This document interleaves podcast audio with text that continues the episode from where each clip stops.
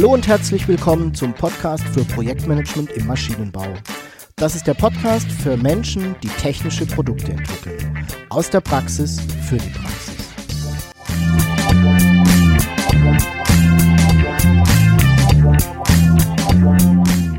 Mein Name ist Jörg Walter.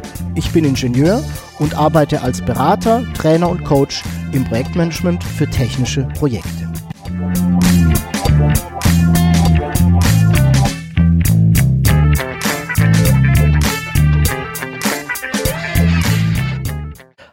Und herzlich willkommen zum Podcast für Projektmanagement im Maschinenbau. Ich freue mich sehr, dass du auch heute wieder dabei bist. Ich hoffe, du hattest eine erfolgreiche Zeit und bist mit deinen Projekten gut vorangekommen. Ja, vielleicht bist du ein wenig über den etwas sperrigen Titel der heutigen Episode gestolpert. Ja, ich habe sie genannt, warum Red, Yellow, Green nicht gleich Red, Yellow, Green ist. Oh, du merkst, es auch für mich ein Zungenbrecher.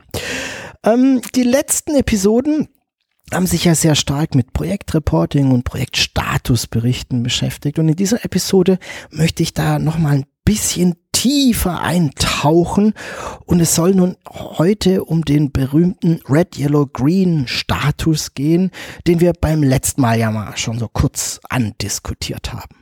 Du wirst in dieser Episode erfahren, was der Red, Yellow, Green Status ist und was sich dahinter verbirgt, vielleicht eine kleine Wiederholung und ja, welche große Falle sich aus meiner Sicht dabei äh, verbirgt, in die ganz viele Unternehmen mit schöner Regelmäßigkeit reintappen. Ja, und ganz zum Schluss noch ein paar Tipps, wie du damit vielleicht besser umgehen kannst.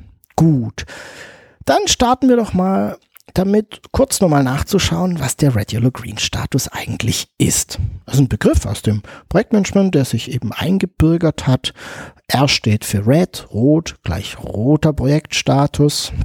Y steht für Yellow, gelb, also gelber Projektstatus und G steht für Green, grün oder ja, alles in Ordnung. Grüner Stand. Kurz zusammengefasst, rot ist kritisch, äh, grün ist alles okay und bei gelb ist es irgendwo so dazwischen. Ja, und der Red, Yellow, Green Status wird eben verwendet, um sehr komprimiert und auch ne, visuell durch diese Ampelfunktion, also rot stehen, grün gehen, ne, den Projektstatus zu erfassen.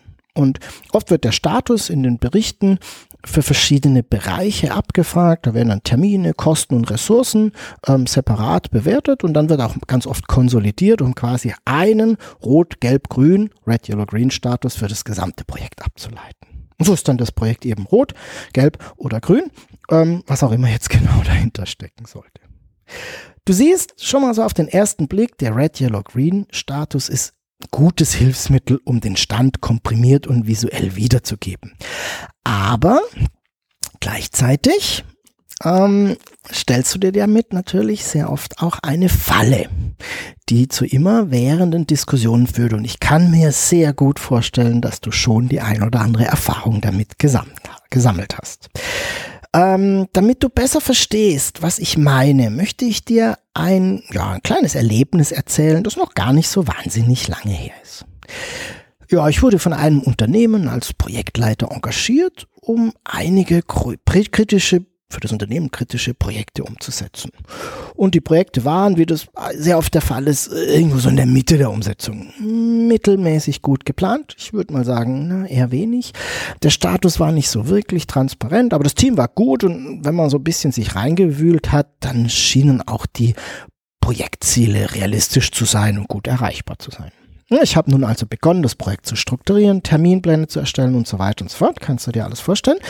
Und dabei sind natürlich völlig normal jede Menge offene Punkte in Aufgaben transparent geworden, ähm, die vorher noch nicht so sichtbar waren, die der ein oder andere zwar schon wusste, aber im Projektteam noch gar nicht diskutiert wurden. Ne, war halt eben unklar oder nicht sichtbar. Hm, ganz ehrlich, nichts Ungewöhnliches, wenn man ein Projekt hat, das in solchen Situationen übernommen wird na, da gilt's halt aufzuräumen, zu schauen, wie ist es möglich, die nicht bearbeiteten oder auch nicht abgeschlossenen Arbeitspakete nachzuziehen. Was wird noch gemacht? Wo kann man vielleicht auch mal ein halbes Auge zudrücken?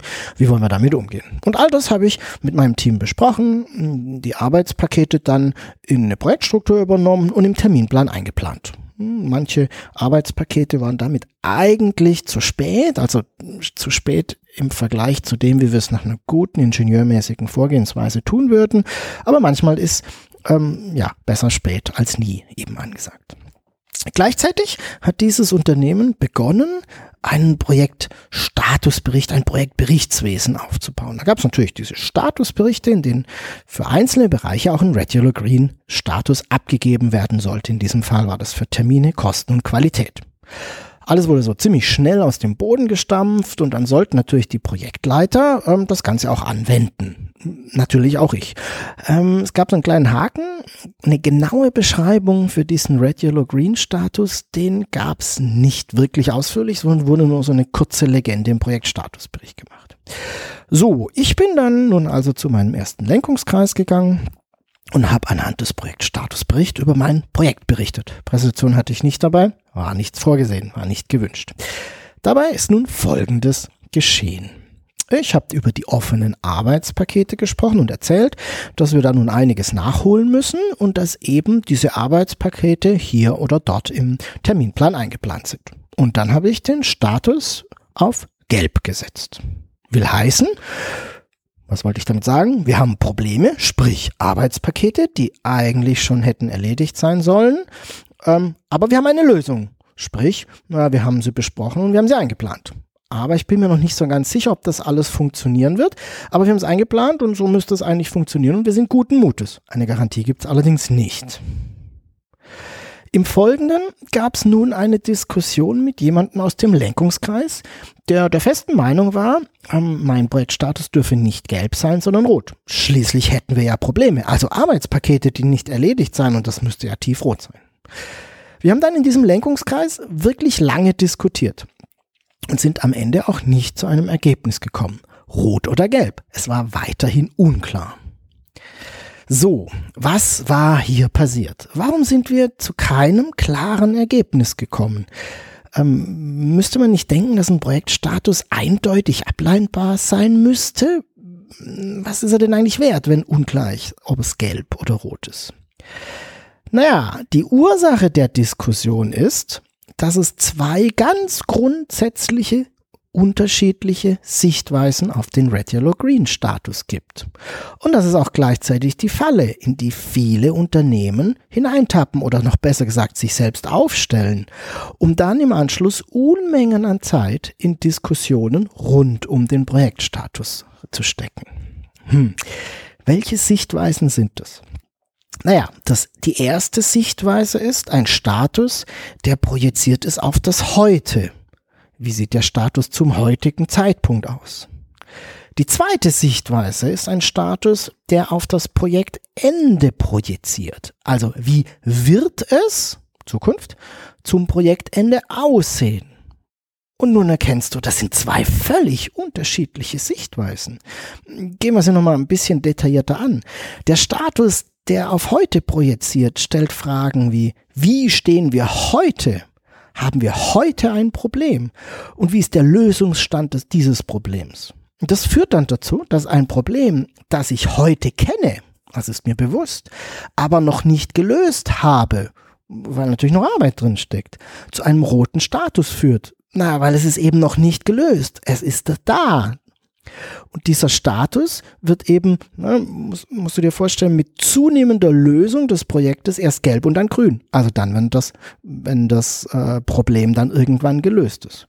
Und solange das Problem noch nicht vollständig gelöst ist, was in meinem Fall zum Beispiel diese verspäteten Arbeitspakete waren, die eben noch nicht bearbeitet waren, ist der Status eben rot, weil es ist ein existierendes Problem. Diese Sichtweise hat das Mitglied des Lenkungskreises ähm, inne gehabt, das mit mir diesen Status diskutiert hat. Die zweite Sichtweise, also der Status auf das Projektende projiziert, ist hingegen eine ganz andere.